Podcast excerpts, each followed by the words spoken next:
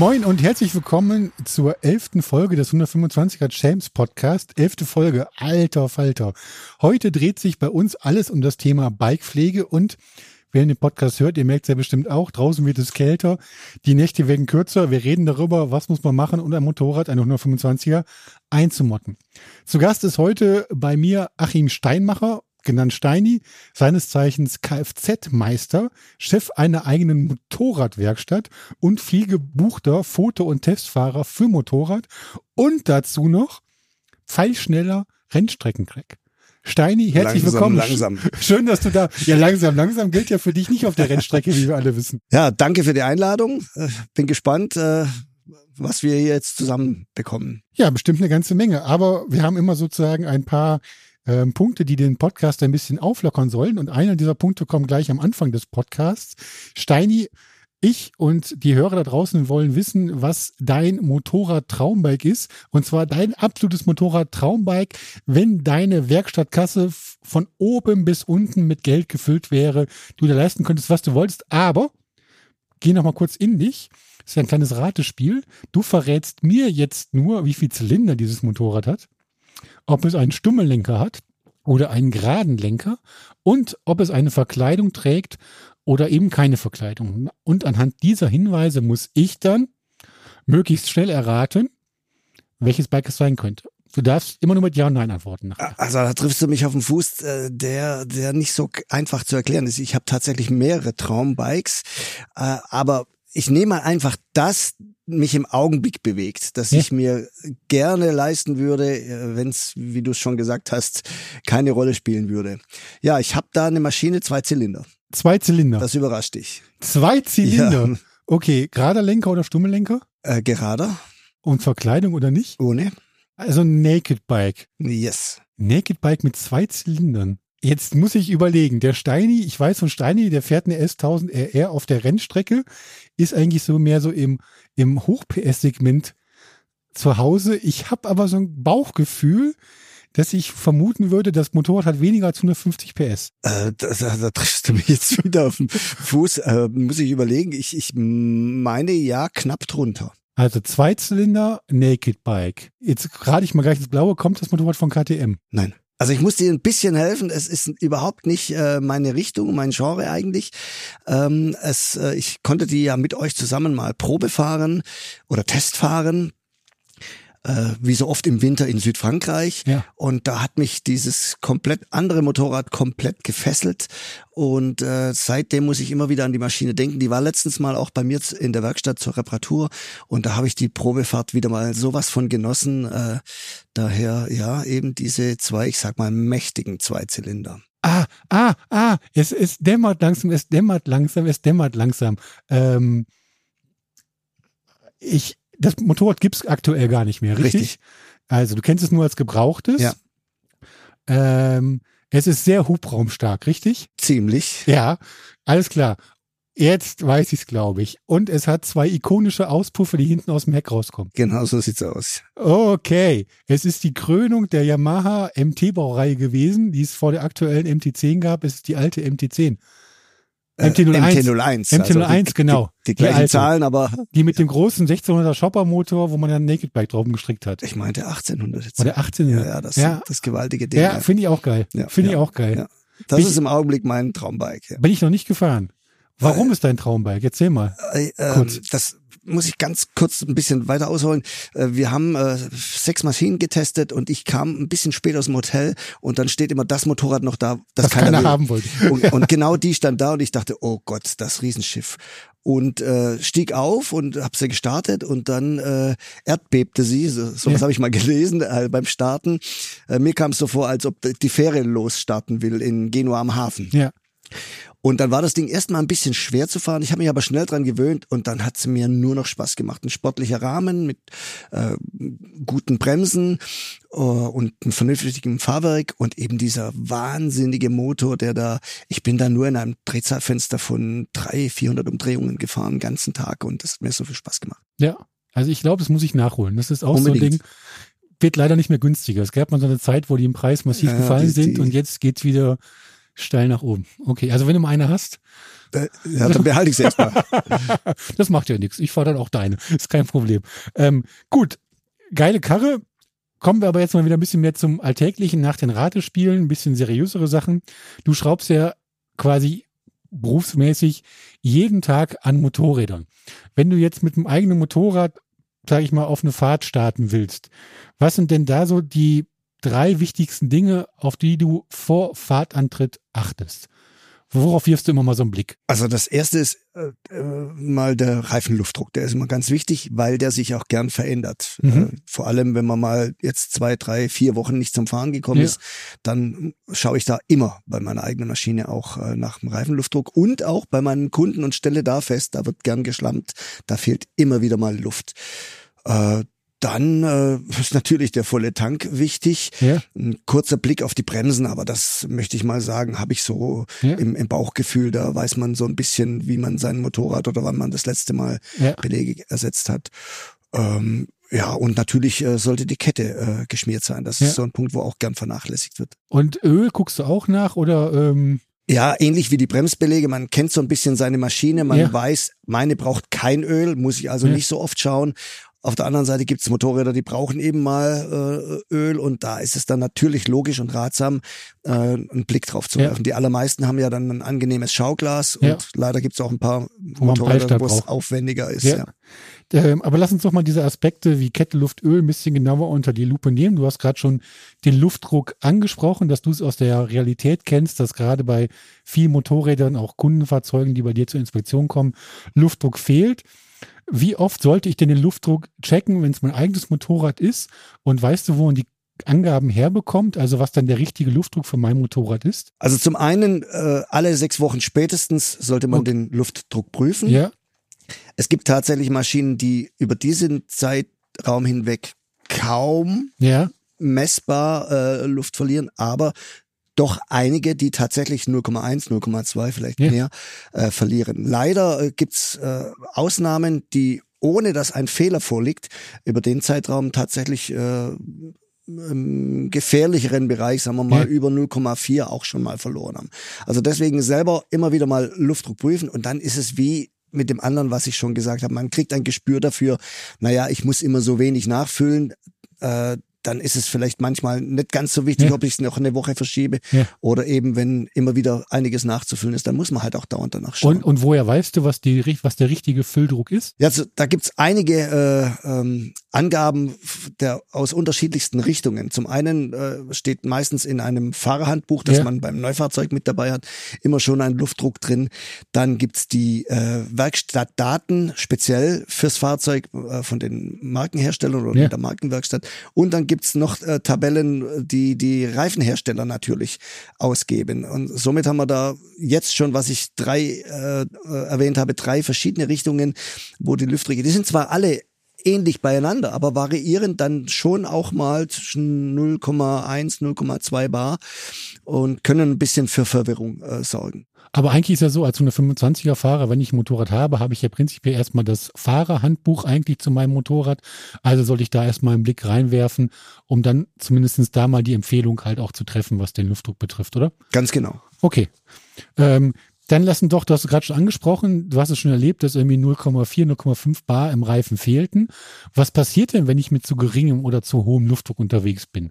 Wie wirkt sich das auf mein Fahrverhalten aus? Also der zu hohe Luftdruck wäre der, ich, in Anführungsstrichen sagen wir mal, ungefährlichere Part. Der zu hohe Luftdruck führt äh, dazu, dass der Reifen weniger äh, mitdämpft und hat nicht äh, ein oder hat keinen idealen Grip äh, zur Fahrbahn. Also eben beim richtigen Luftdruck drückt sich der Reifen genau äh, so schön breit, dass er greifen kann. Und ja. je höher der Luftdruck ist, äh, umso runder bleibt der Reifen, also der, die Aufstandsfläche dann geringer. Beim zu niedrigen Luftdruck ist es so, dass die Spurstabilität darunter leidet und tatsächlich vor allem äh, beim Vorderrad äh, kann es dann tatsächlich auch mal zum, zum Sturz führen. Also da sind so ein halbes Bar, das vorne fehlen kann. Das kann tatsächlich dann schon äh, für unrunde Fahrt bei der Kurve sorgen und im Extremfall auch äh, wegrutschen. Und ich glaube, der Reifen walkt dann auch mehr und wird auch schnell heißer, oder? Ja, bei den 125ern würde ich jetzt sagen, ist das noch nicht ganz so tragend. Ja. Ähm, äh, bei den größeren Maschinen ja, ja, und dort aber auch nur, wenn man natürlich äh, lange höhere Geschwindigkeiten ja. fährt. Äh, bei den üblichen Landstraßengeschwindigkeiten äh, ist eine Überhitzung, wie man es jetzt von den PKWs kennt, Anhänger gern mal äh, und Reifenbrand überhaupt kein Thema. Aber okay. tatsächlich äh, bei höheren Geschwindigkeiten und schweren Maschinen ja. Okay, dann haben wir noch als Aspekt, du hast vorhin auch schon angesprochen, dass man gerade bei fremden Motorrädern oder so auch mal auf die Kette achten sollte. Ähm, so aus deiner Erfahrung, wie lange hält denn eigentlich so eine Kette und wie fliegst du eine Kette? Muss ich äh, auch wieder unterscheiden, die äh, Motorräder, also etwas oder Motorräder über 125 ja. Kubik, das ist in der Regel so, dass so eine Kette äh, um die 25.000, manche 30.000 Kilometer hat. Bei den 125ern ist es tatsächlich so, dass alles ein bisschen leichter gebaut wird ja. und die halten äh, also da muss man schon sehr gut pflegen, wenn man da in Richtung 20.000 Kilometer kommen will. Ist möglich. Leider ist es aber so, dass äh, viele junge Leute, ähnlich wie es bei mir damals auch so war, äh, das mit der Pflege manchmal nicht äh, ganz äh, äh, so äh, wichtig nehmen. Ich erlebe es leider viel zu oft, dass Ketten nicht gepflegt werden und dann ist so eine Kette auch schon mal bei 6000 Kilometer kaputt.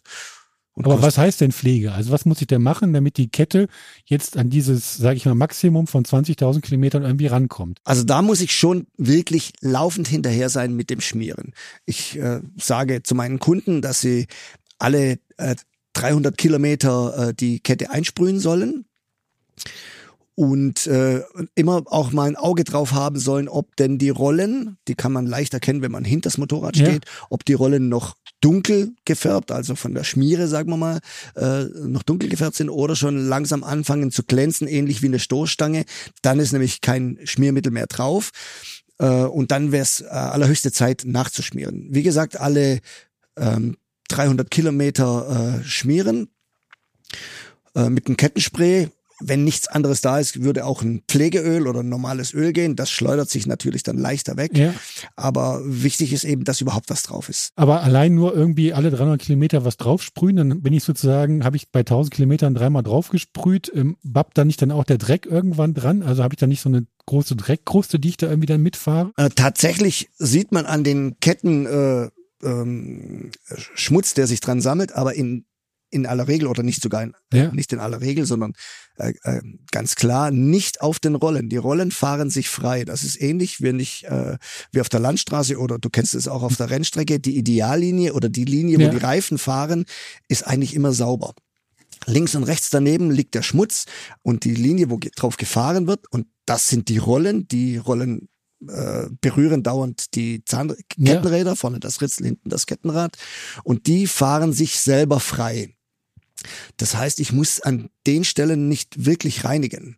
Ähm, und eine Kettenreinigung halte ich selber eigentlich nur für sinnvoll, wenn man äh, im üblen Gelände war. Also meistens okay. mit einer Enduro oder einer Crossmaschine.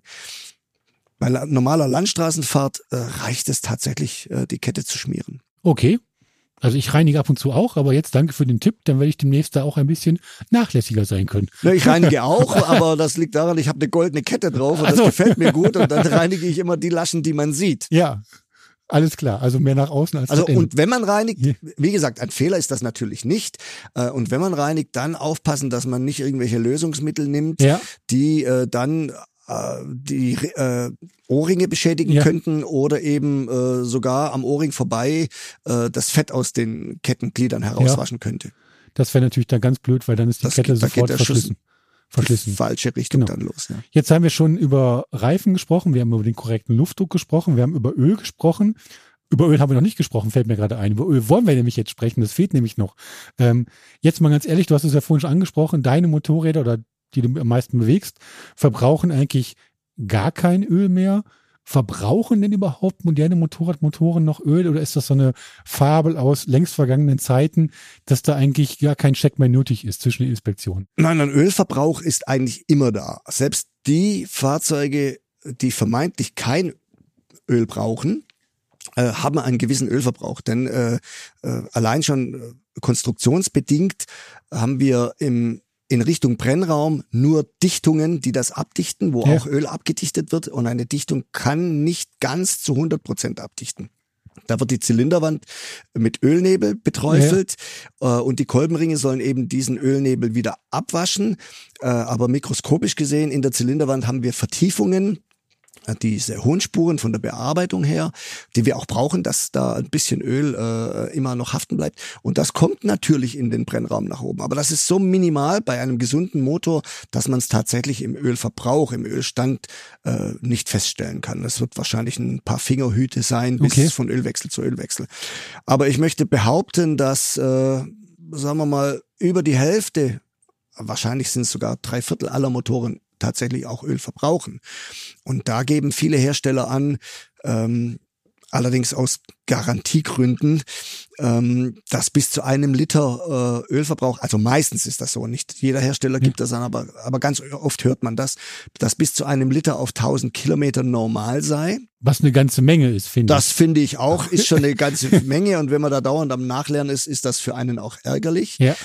Ähm, tatsächlich ist aber normal, ich würde sagen auf 1000 Kilometer, äh, dass man 0,2, 0,3 auch mal nachlernen kann. Wie gesagt, es gibt auch sehr viele, die.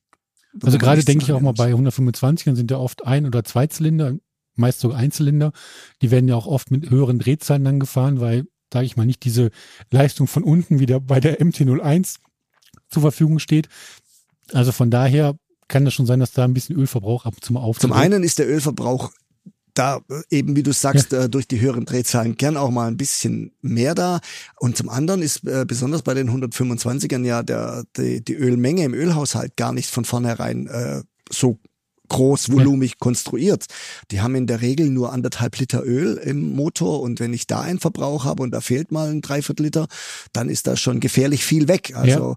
und wenn dann noch ein bisschen geschlampt wird und man nicht laufend schaut, dann äh, habe ich leider auch schon äh, so Motorschäden bei mir in der Werkstatt gehabt, die also wirklich nur äh, durch das nachlässige Nachschauen passiert sind. Also dass man, dass einfach zu wenig Öl drin war. Wir lernen also ganz schnell, der Check lohnt sich auf jeden Fall, weil die Motorreparatur ist viel, viel teurer. Nun sag doch mal, was muss ich denn bei so einem Check beachten? Du hast vorhin schon gesagt, es gibt Schaugläser, es gibt Peilstäbe. Wie mache ich das denn? Muss das Motorrad immer gerade stehen? Muss das Motorrad schräg stehen? Oder gucke ich da am besten auch wieder ins Fahrerhandbuch und gucke, was der Hersteller mir vorschreibt? Also prinzipiell ist natürlich immer der Blick ins Fahrerhandbuch mal äh, der Richtige. Ja. Deswegen ist es ja auch da. Äh, tatsächlich äh, alltäglich, was ich so in den Fingern habe, ist es glücklicherweise so, dass ein Großteil mit Schaugläsern bestickt ist. Da muss das Fahrzeug tatsächlich gerade stehen. Ist für einen alleine manchmal nicht ganz einfach. Natürlich mit meiner Übung. Ich äh, mache mhm. das alleine, halte äh, auf der rechten Seite das Motorrad am Lenker mit Bremse zusammen fest. Da kannst du schon mal nicht wegrollen und knie dann nieder in der Hoffnung, dass das Schauglas auf der rechten Seite ja. ist. Äh, Wenn es auf der anderen Seite hilft, vielleicht zum Beispiel einen Gang einlegen, ja. dass man das Motorrad mit einer Hand äh, gerade hält und dann eben auf der Seite schauen kann. Die Modelle mit äh, Peilstab, der in der Regel dann an dem Einfüllstutzen äh, oder an der Einfüllschraube ja. mit dran ist, ähm, ja, müssen auch gerade gehalten werden, den Peilstab rausnehmen, sauber machen und dann nur aufsetzen, also nicht reindrehen, muss man natürlich wieder ins Fahrerhandbuch schauen, ja. aber ich rede mal aus der Praxis von den allermeisten Herstellern, ja. die ich so in den Fingern habe, einfach den Ölstab nur aufsetzen, wieder rausnehmen und dann hat man die Markierung Min und Max. Okay.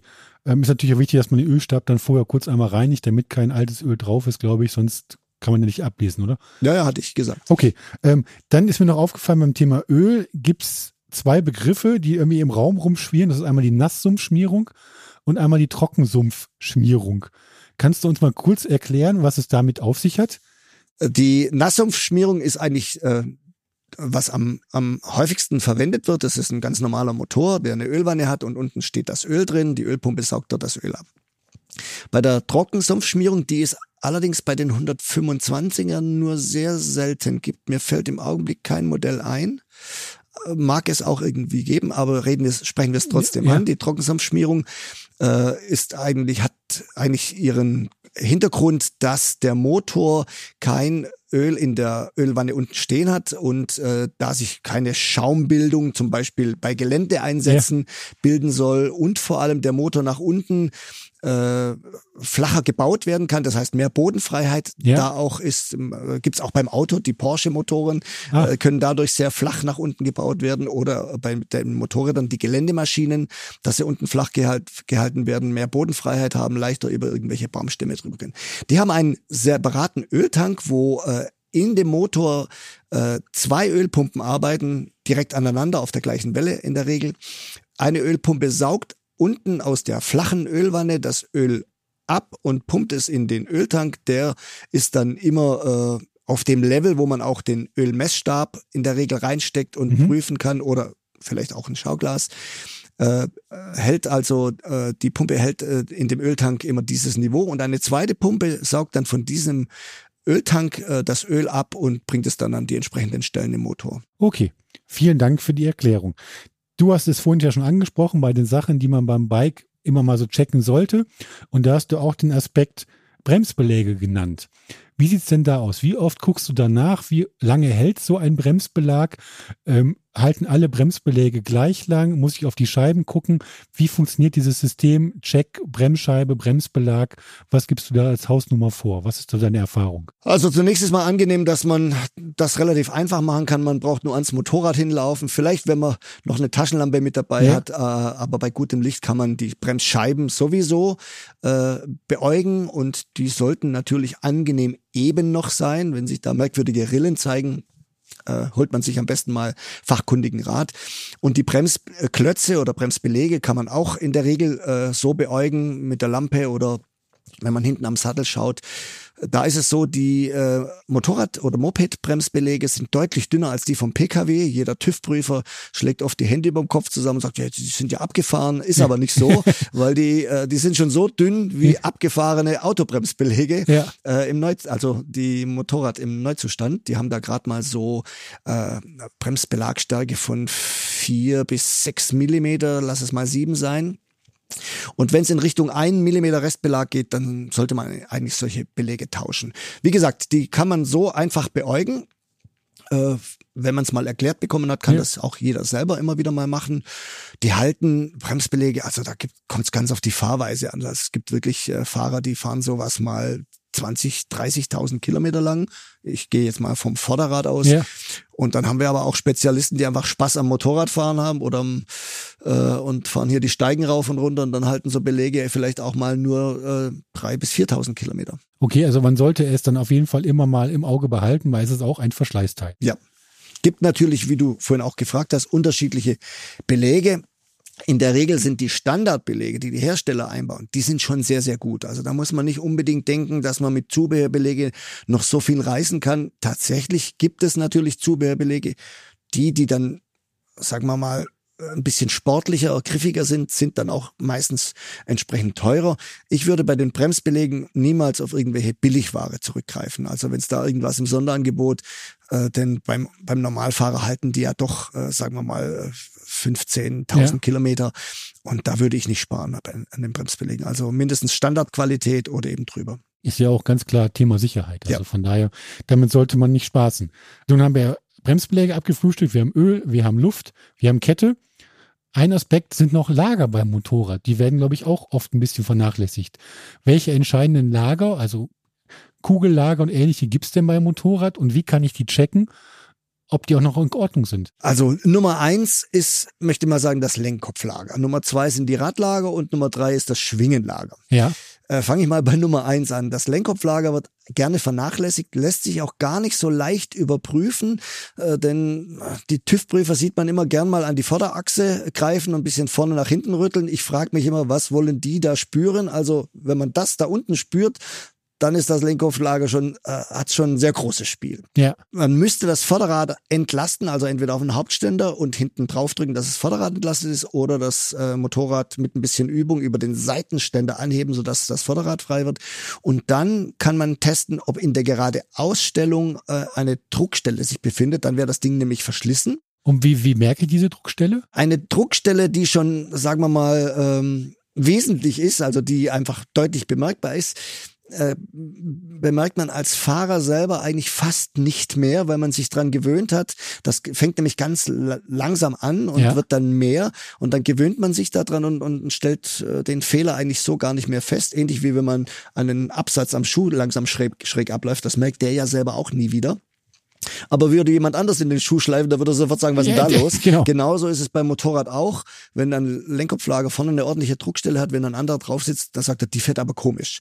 Und dann wissen die meisten aber immer noch nicht, äh, was ist denn da? Ich sag zu meinen Kunden immer, wenn einer mit so einem kaputten äh, Lenkkopflager kommt, du hast dann das Gefühl, als ob einer hinten drauf sitzt und immer in die falsche Richtung ein bisschen äh, Belastung gibt. Ja. Und dann sagen die Leute mir, ja, genau so war's.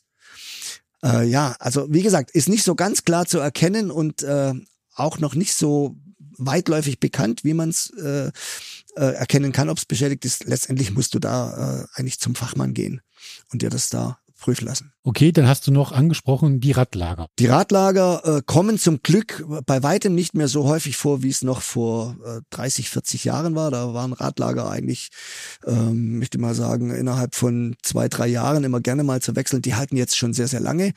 Äh, da kommt es eigentlich drauf an, wie gut äh, die Dichtungen das Wasser abhalten können, ja. weil in der Regel äh, ist der Schaden immer äh, eine Rostgeschichte ah, okay. am Lager selber.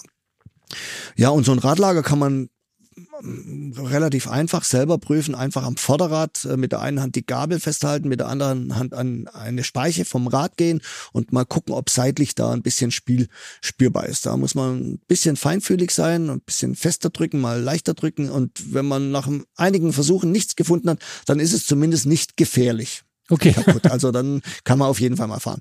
Und beim Hinterrad, äh, da kommt dann gleich auch das Schwingenlager mit rein.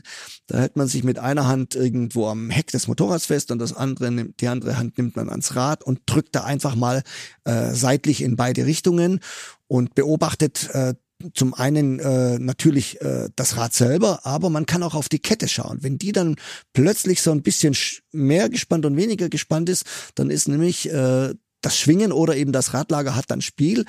Bei dieser äh, Vorgehensweise, also wenn man sieht, die Kette spannt sich ein bisschen mehr oder weniger, ist es meistens dann das Schwingenlager. Ähm, und äh, wie gesagt, das Radlager äh, seitlich äh, drücken, ähnlich wie beim Vorderrad, würde man dann da auch spüren, wenn da äh, ein bisschen Spiel wäre. Aber jetzt nochmal ganz konkret, du hast ja gerade gesagt, wir haben Schwingenlager und Radlager jetzt in eins quasi hinten gemacht.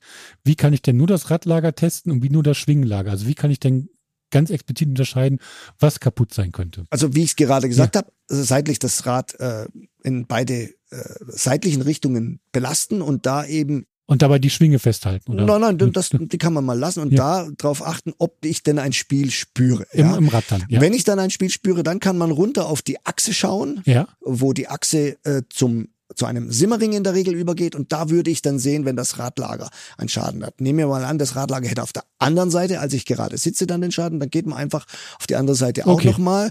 Wenn man auf der einen nichts gesehen hat und dann guckt man auf der anderen nochmal eben auf die Achse runter, beziehungsweise meistens ist eine Buchse, wo dann ein Simmering mhm. äh, drüber, ein Dichtring drüber läuft. Und da würde man dann sehen, äh, wenn das Radlager einen Schaden hat, wenn, dass sich da ein bisschen was bewegt. Das ja. ist zwar da nur im, im Zehntelbereich, aber das kann man schon sehen. Okay. Das wäre das Radlager. Und wenn ich klar äh, das Schwingenlager äh, überprüfen möchte, einmal der Tipp, äh, dabei schauen auf die Kette ja. oder eben auch in den Bereich, wo zum Beispiel eine Fußraste an der Schwinge vorbeigeht, ob der Abstand da ein bisschen größer und kleiner wird. Also da darf eigentlich nichts Erkennbares äh, passieren. Okay, also beide sozusagen müssten null Grad oder null Spiel haben. Die haben natürlich Spiel, ohne ja. Spiel funktioniert gar nichts, aber das wäre kein Spiel, wo man sehen dürfte. Ah, alles klar. Danke für den Tipp. Ähm, jetzt haben wir sozusagen diese ganzen Checks, die man machen sollte, regelmäßig, nicht vor jeder Fahrt, aber regelmäßig durchaus mal im Groben abgehakt. Ähm, wir kommen schon so ein bisschen zum Thema Bikepflege. Irgendwie sowas, was keiner von uns gerne selbst macht, weil die meisten von uns fahren eigentlich ganz gerne und pflegen ist so ein, äh, muss ich das machen? Ähm, Gibt es denn da bei dir auch so einen bestimmten Zeitplan oder sowas, wo du sagst, okay, jetzt muss ich aber mein Motorrad mal wieder waschen oder so? Oder machst du das rein nach Bedarf? Ähm, und kann man eigentlich bei der Bikepflege beim Waschen auch was falsch machen? Ah, äh, ja, ja und ja. okay, also äh, erklär doch mal die ganzen Ja's. Ähm, Bedarf, ja, ganz klar. Äh, kaputt putzen kann man es fast nicht. Ist auch möglich, aber kann man es fast nicht. Also wer gerne am Wochenende sein Motorrad putzt, soll das auch machen. Wichtig ist natürlich, dass man nicht äh, an, an Stellen äh, nötige oder wichtige Schmiermittel weggeputzt hat mhm. oder wenn man sie weggeputzt hat, eben dann auch wieder anbringt. Mhm. Ich selber muss zugeben, putze mein Motorrad eigentlich eher, wenn ich darauf hingewiesen werde, dein Motorrad könnte auch mal wieder geputzt werden oder ich einfach sehe, da muss man jetzt mal wieder ran, so kann man es nicht lassen. Ja. Ich bin nicht der allergrößte Putzer. Aber äh, wichtig ist natürlich, dass äh, wichtige Bauteile sauber sind, wie zum Beispiel die Gabelstandrohre ja. beziehungsweise die Tauchrohre eben ich meine den verchromten Teil der Rohre an ja. der Gabel, die sollten schon sauber sein. Da könnten nämlich selbst äh, angeklebte Mücken könnten die Gabeldichtringe zum Beispiel mhm. beschädigen. Gibt es noch mehr Teile, auf die man achten sollte, dass die eigentlich immer super in Schuss sind? Du hast ja, wir haben vorhin über die Kette ja schon gesprochen, dass man da halt gucken muss, dass die einzelnen Laufrollen halt immer gut gefettet sind, in Anführungszeichen, dass man das Fett zwischen den Ohrringen nicht rauswäscht, das wäre ja übertrieben. Gibt es sonst noch irgendwas, worauf ich achten sollte? Also prinzipiell äh, achte ich persönlich an den Fahrzeugen, die ich pflege oder, oder auch an meinen eigenen, äh, dass eben keine zu trockenen Stellen, zum Beispiel an äh, Federbeinumlenkungen, mhm. gerade zum Beispiel auch Schwingenlagerungen äh, sind. Da gehe ich gern mit so Pflegeölen, also mit dem Spray ran. Muss man, ist kein großer Aufwand. Da kann man auch aus einem mittleren Abstand ja. einfach mal hinsprühen, dass äh, eben solche Stellen, die sich bewegen, sollten immer so ein bisschen ölfeucht sein. Ja. ja. Äh, das kann man auch an die, an die an, äh, Achsen oder an die Dichtringe der Räder, ja. Radnaben anbringen, da so, ein, so einen halben Tropfen Öl immer mal. Das schont auch die Dichtringe, weil ja. so, wenn so ein Dichtring äh, trocken läuft, dann äh, reibt er und nimmt natürlich dann ab, verliert an Spannung und kann dann auch nicht mehr so gut dicht halten. Oben am Lenkkopflager mit so einem Spray mal seitlich ein bisschen reinsprühen, das schadet immer nicht. Also die beweglichen Teilchen oder Ritzen, die man so erkennen kann, da überall so ein Pflegeöltropfen oder eben mit dem Ölkännchen auch mal einen Öltropfen hinbringen. Das halte ich schon für sehr, sehr sinnvoll. Mache ich auch. Ähm, dann gibt es natürlich auch oft so, wenn man es eilig hat und das Bike schnell reinigen möchte, diesen berühmten Hochdruckreiniger. Für dich ein No-Go beim Motorradputzen oder für dich eher komm? Nein, Hochdruckreiniger benutze ich auch, aber ganz klar an, äh, gibt es eine ganz klare Ansage eben diese Teile, die ich gerade angesprochen habe, überall, wo so eine Bewegung ist, ja. wo eine Ritze ist, wo vielleicht Wasser rein könnte, da soll man sich ganz klar fernhalten davon. Da würde ich sagen, Abstand von 40 Zentimeter sollte da nicht unterschritten werden. Kommt natürlich auf, auf die, die Power, an, genau. auf den Power der Dampfstrahler an, aber ich gehe jetzt mal von den ganz normalen Standardstrahlern aus, die es in jedem Clean Park gibt. Also ich würde jetzt mal sagen, so 40 Zentimeter Abstand da halten und auch vielleicht sogar gar nicht genau dahin zielen.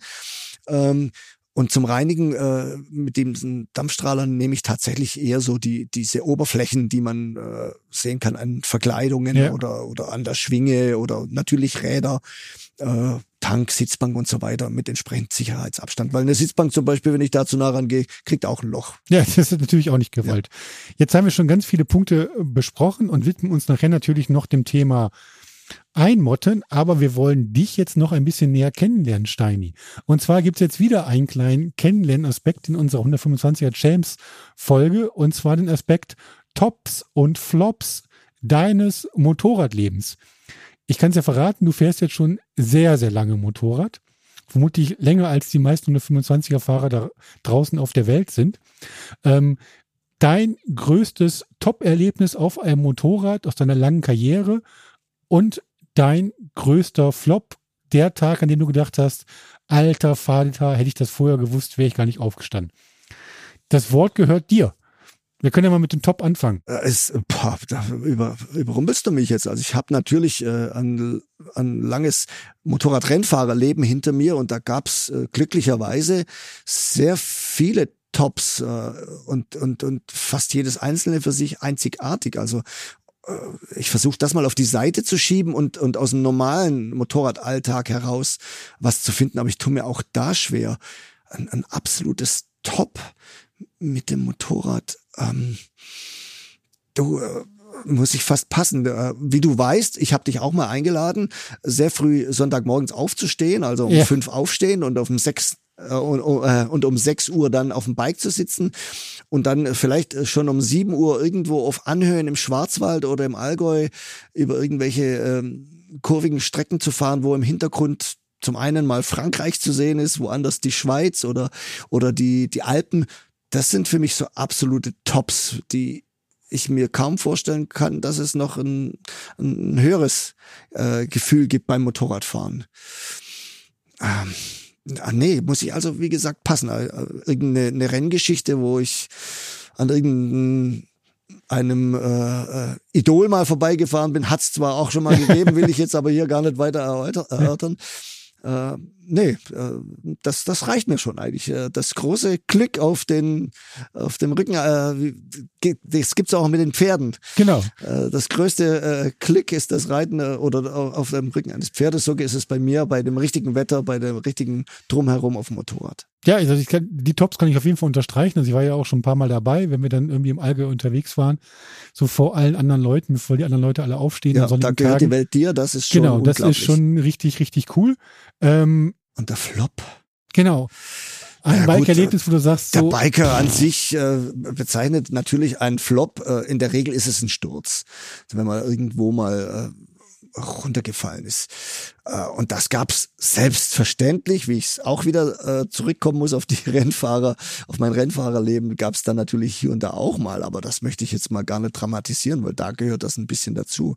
Auf der Landstraße oder im normalen Leben einen super Flop mit dem Motorrad. Der Sprit ist mir schon mal ausgegangen. Also muss ich dich enttäuschen. Also ich bin fast wunschlos glücklich und es klappt eigentlich mit dem Motorrad äh, in der Regel ganz gut. Ein Flop mit dem Motorrad. Nee, äh, ich hatte, ich, ich hatte sogar, ich hatte, sogar, ich hatte sogar beim beim äh, beim ausgegangenen Sprit immer das Glück, dass entweder mit jemand mit Sprit kam oder ich noch bis in die Tankstelle reinrollte. Ähm, fällt mir nichts gravierendes ein, tut mir leid. Okay, dann lassen wir es einfach so stehen und hoffen, dass dein Leben auch in Zukunft flopfrei bleibt ja, unter dem Aspekt. Das wäre auf jeden Fall wünschenswert. Und ähm, wir müssen über Bikepflege, haben wir gesprochen. Wir müssen jetzt über Einmotten sprechen, weil, seien wir ehrlich, irgendwie die Tage da draußen, ich habe es vorhin schon gesagt, werden kürzer. Viele von uns fahren im Winter nicht mehr Motorrad, was man ja auch verstehen kann. Salz auf der Strecke und so weiter macht das Ganze nicht viel einfacher. Ähm, also wird ein Motorrad 125er wird eingemottet. Einmotten. Wenn ich das im Winter, vorm Winter machen möchte.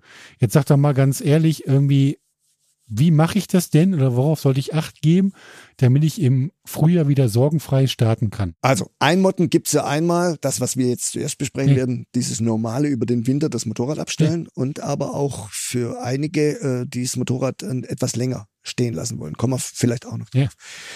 Ja, ja zunächst Tank auffüllen. Randvoll. Okay. Alleine, alleine darum, dass im Tank die Oberfläche der Flüssigkeit geringer ist, dann kann nämlich weniger verdunsten. Und natürlich, dass ähm, die Tankinnenfläche äh, komplett benetzt ist mit Flüssigkeit, äh, da äh, keine Feuchtigkeit, die zum Beispiel in der Luft äh, äh, sein könnte, da zu Rost führen könnte. Mhm. Das ist das allererste. Dann würde ich die Reifen, äh, den Reifenluftdruck erhöhen, um ein halbes Bar, vorne wie hinten.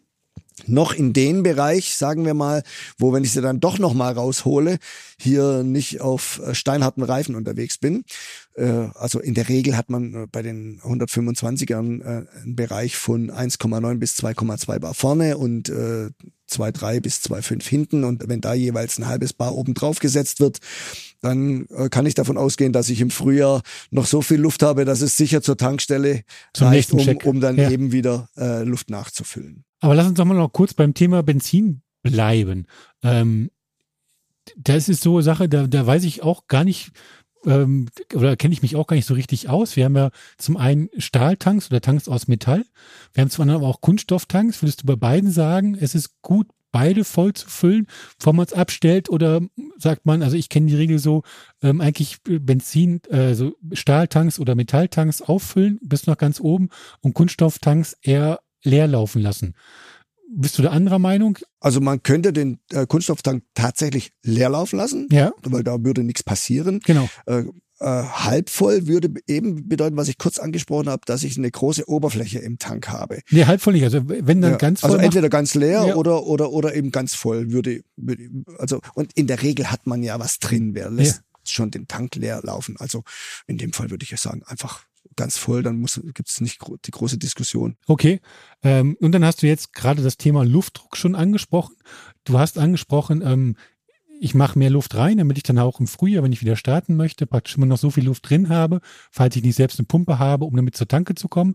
Es gab früher auch mal diesen Ansatz immer, dass man über den Winter, wenn man die, das Moped einfach nur so abstellt, dass man Standschäden in den Reifen hat.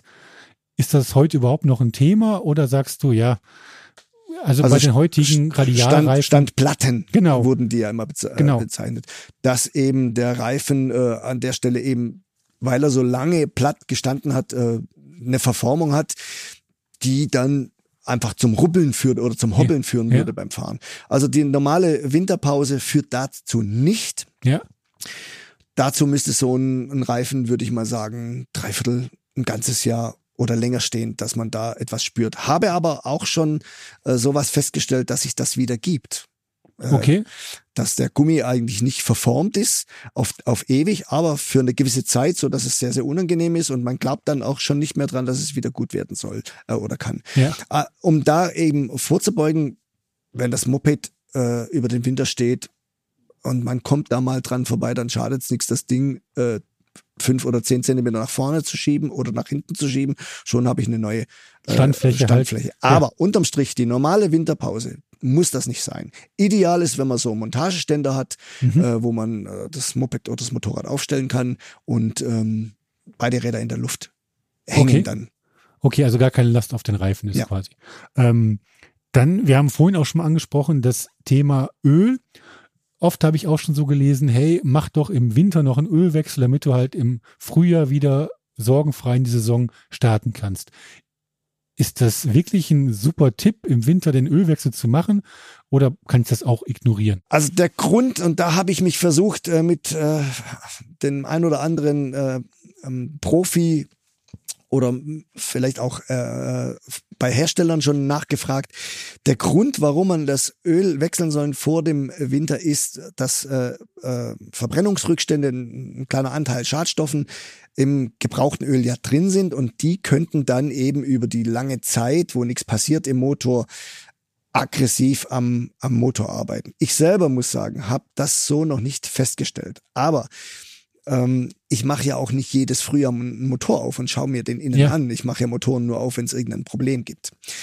Ähm, ich würde letztendlich, da es äh, der, wenn der Ölwechsel sowieso fällig ist, dann im Frühjahr auch, würde ich ihn auf jeden Fall vor dem Winter noch machen. Habe ich mein neues Öl drin, ohne irgendwelche Rückstände, ohne irgendwelche Schadstoffe, die eventuell am, am Material, am Metall im Motor aggressiv mhm. arbeiten könnten.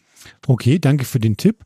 Ähm, nun gehen wir mal bei der Winterpause so von drei, vier, maximal fünf Monaten aus, je nachdem natürlich, wie der Winter und das Frühjahr dann ausfällt. Ähm, Gibt es denn noch andere Sachen, die du berücksichtigen wolltest, würdest? Du hast jetzt gesagt, beim Einmotten, guck nach dem Luftdruck, Ölwechsel eventuell schon doch im Winter machen, um halt einfach diese giftigen Stoffe aus dem Motor rauszubekommen, Benzintank auffüllen. Gibt es sonst noch was? Thema Batterie zum Beispiel. Wie sieht's denn da aus? Die Batterie äh, würde auch theoretisch, wenn sie in gutem Zustand ist, so einen Winter noch überstehen, aber man will ja nicht an die Grenzen gehen und vor allem will man sorglos im Frühjahr wieder starten können. Ähm, ich würde die Batterie alle zwei Monate mal nachladen. Oder eben, es gibt ja diese äh, Batterie-Ladeerhaltungsgeräte, äh, ja. so ein Gerät anschließen, die da zyklusmäßig immer ein bisschen laden, ein bisschen entladen, die Batterie da mehr am Leben halten. Erhalten. Und wie sieht's bei den Temperaturen für Batterien aus? Weil das nächste Problem ist ja, nicht jeder von uns hat eine Garage. Manche müssen ja einfach ihr Motorrad draußen vor der Tür parken und so weiter. Und ich habe da vielleicht auch gar keinen Stromanschluss. Soll ich dann die Batterie drin lassen und dann vorm Starten irgendwie gucken, dass das Motorrad noch startet? Oder soll ich dann die Batterie ausbauen und vielleicht im Keller laden oder so? Was würdest du da vorschlagen? Äh, geht in den Bereich Chemie, müssten wir wieder Laboranten fragen. Ja. Äh, tatsächlich ist aber die Erfahrung die, äh, wenn das Motorrad im Freien draußen steht, wir haben ja die letzten Jahre oder die letzten Jahrzehnte, muss man sagen, äh, nicht wirklich kalte Winter. Ähm, äh, wir kommen ja kaum auf minus fünf Grad oder minus sieben Grad. Das ist das, was, was ab und zu mal und wenn dann für vier, fünf Tage. Ähm, ähm, da haben wir nicht die große Belastung nach unten. Ja. Wenn man aber in einer Region wohnt, wo man tatsächlich äh, das zu erwarten hat, dass es immer wieder mal äh, 10 oder 15 äh, Grad minus sind, dann würde ich tatsächlich meine Batterie ausbauen ja. und eben in einen warmen Bereich stellen. und dort eben dann äh, entsprechend an, an, so ein Ladegerät oder alle zwei Monate einfach mal mit. Warm heißt äh, frostfrei oder warm heißt wirklich so Zimmertemperatur? Nein, muss nicht warm sein, also frostfrei. Das, okay. Äh, Im Bereich äh, drei, vier, fünf Grad aufwärts. Okay, ähm, tun es natürlich so, Garage wäre natürlich die Traumlösung. Also wenn ich das irgendwo da trocken lagern kann, mein Motorrad.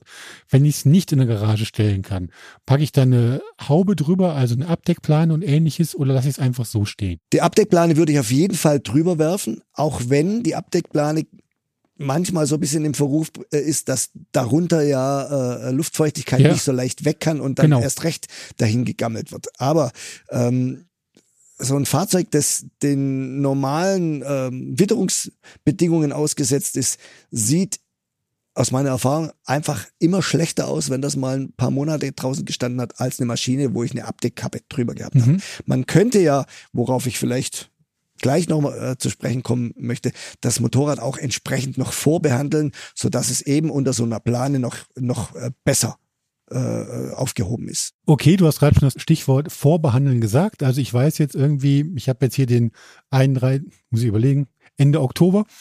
Ich weiß gar nicht, ob der Oktober gerade 30 oder 31 Tage hat, also Ende Oktober. Ich stelle mein Motorrad ab, habe vielleicht sogar ein Saisonkennzeichen für meinen 125er. Und du hast gerade gesagt, ich habe noch Möglichkeiten, neben den Sachen, die wir gerade schon besprochen haben, neben der Plane, noch mehr für mein Motorrad für die Winterpause zu tun. Was ist denn das? Also zunächst würde ich es tatsächlich nochmal richtig reinigen. Okay. Denn äh, der Schmutz, es ist tatsächlich so, dass äh, äh, einiger Schmutz, je länger er drauf ist auf dem Motorrad, auch schwerer weggeht. Am, am besten erkennt man das an den Mücken, die man vorne dran hat. Und mittlerweile haben ja fast alle äh, Motorräder haben ja Plastikscheinwerfer. Gläser. Mhm. Äh, früher war das ja immer normales Glas, das äh, dann nicht so empfindlich war, aber diese äh, Plastikoberflächen, die sind da schon ein bisschen empfindlicher und äh, gerade so Mücken sind dann da schwerer wegzukriegen und manchmal ist es sogar so, dass es äh, äh, nur unter Einwirkung, sagen wir mal, intensiverer Reinigung äh, dann noch sauber zu kriegen ist. Ich meine sogar immer wieder äh, wahrgenommen haben, das eine Motorrad hat einfach einen, sauberen Scheinwerfer, weil es gepflegt wird und ein anderes kriegst du gar nicht mehr sauber, weil es einfach zu selten gepflegt wurde. Mhm. Also bei den Plastikscheinwerfern oder bei den Scheinwerfern überhaupt, die auf jeden Fall mal mückenfrei halten und den Rest des Motorrads auch reinigen. Denn mhm. wie gesagt, der, der Schmutz, je länger er drauf ist, desto fester bleibt er. Und dazu eben oben drüber noch äh, eine, sagen wir mal, eine ölige Schicht ist ideal. Es gibt ja sehr viele äh, Pflegemittel, Pflegeöle auch. Ich selber nehme eigentlich immer diese Pflegeöle. Da gibt es ja einige. Ich möchte jetzt keine Marken nennen, aber meistens äh, sind sie gleichzeitig noch für Kontakt. Äh, äh, mhm. elektrische Kontakte äh, werden damit geschützt. Äh, man kann schmieren damit, aber auch die Oberfläche ganz einfach pflegen mhm. und reinigen auch. Und da würde ich äh, schauen, dass ich übers gesamte Motorrad oder eigentlich überall, ich möchte nicht übers gesamte sagen, sondern überall ein bisschen so einen Ölfilm drauf bringt, außer natürlich logischerweise Reifen, Bremsscheiben, Griffe, Sitzbank, Fußrasten. Mhm. Aber alles, was ich jetzt nicht erwähnt habe, meine ich, kann man überall sicher ein bisschen einen Ölfilm drüber bringen und damit ist das Motorrad dann ideal geschützt. Also es ist wie so eine Konservierungsschicht genau. eigentlich. Und muss ich die dann im nächsten Frühjahr vorm ersten Fahrtantritt wieder runter machen oder kann ich die einfach drauflassen? Die kann man eigentlich einfach drauflassen. Wie gesagt, wenn es äh, nicht an Bauteilen ist, die man berührt, die man braucht zum Fahren oder ja. eben zum Bremsen, und, äh, dann kann man die eigentlich drauflassen. Aber natürlich würde ich im Frühjahr auch erstmal eine Reinigung machen, einmal abspritzen mit dem Schlauch, ein Reinigungsmittel drüber und danach ein paar Tröpfchen Öl an die eine oder andere Stelle. Also ich würde sagen, mit diesen Tipps kann doch die nächste Winterpause eigentlich kommen, oder? Da kann die kommen, ja. Ja, hört sich gut an. Steini, wir sind damit schon quasi am Ende unseres Podcasts. Ich finde, das hast du hervorragend gemacht. Eine Sache natürlich noch. Ich bin 125er Fahrer, habe ein Problem, Ölwechsel im Winter, was weiß ich. Wo finde ich dich? Wo kann ich dich sozusagen im Web suchen, wo bist du zu Hause mit deiner Werkstatt? Also auf der Deutschlandkarte leicht zu finden, genau in der Mitte zwischen Stuttgart und Ulm. Ich habe tatsächlich vor, bei mir eine Kreuzung äh, vom Laden, da steht ein Schild äh, 48 Kilometer Stuttgart und 48 Kilometer Ulm. Okay. Also das ist schon mal äh, äh, der grobe Überblick. Ja. Äh, ich bin in Eislingen, das ist bei Göppingen, ja. an der alten B10, an der Durchgangsstraße, die Stuttgart äh, die Stuttgarter Straße 32 ja. ist das. Da habe ich mein äh, Motorradgeschäft. Äh, ich teile mir die Fläche mit einer großen Shell-Tankstelle, also leicht zu finden. Ja. Und da würde ich mich natürlich freuen, wenn der ein oder andere hilfesuchend zu mir kommen würde oder eben zum Service. Genau, dann sag doch nochmal kurz, gibt es eine Webadresse? Ja, das ist www.motobox.com. Motobox, also ohne R Ja. hinterm Moto, motobox.com. Und unter welcher Telefonnummer erreicht man dich da am besten? Das ist die Göppinger Vorwahl, die 07161 811 870. Alles klar. Okay, dann, ich kann nur sagen, Steini bietet einen Top-Service. Ich war auch schon bei ihm, also von daher fahrt ruhig bei ihm vorbei. Steini, dir vielen, vielen Dank für deine Zeit. Ich glaube, alle 125er Fahrer wissen jetzt, auf was sie sich praktisch im nächsten Winter einlassen, wie sie mit ihrer 125er wieder super ins Frühjahr starten können. Euch da draußen sage ich vielen, vielen Dank fürs Zuhören und dann bis zur nächsten 125er James Podcast Folge. Also vielen Dank und tschüss. Und tschüss, Dankeschön.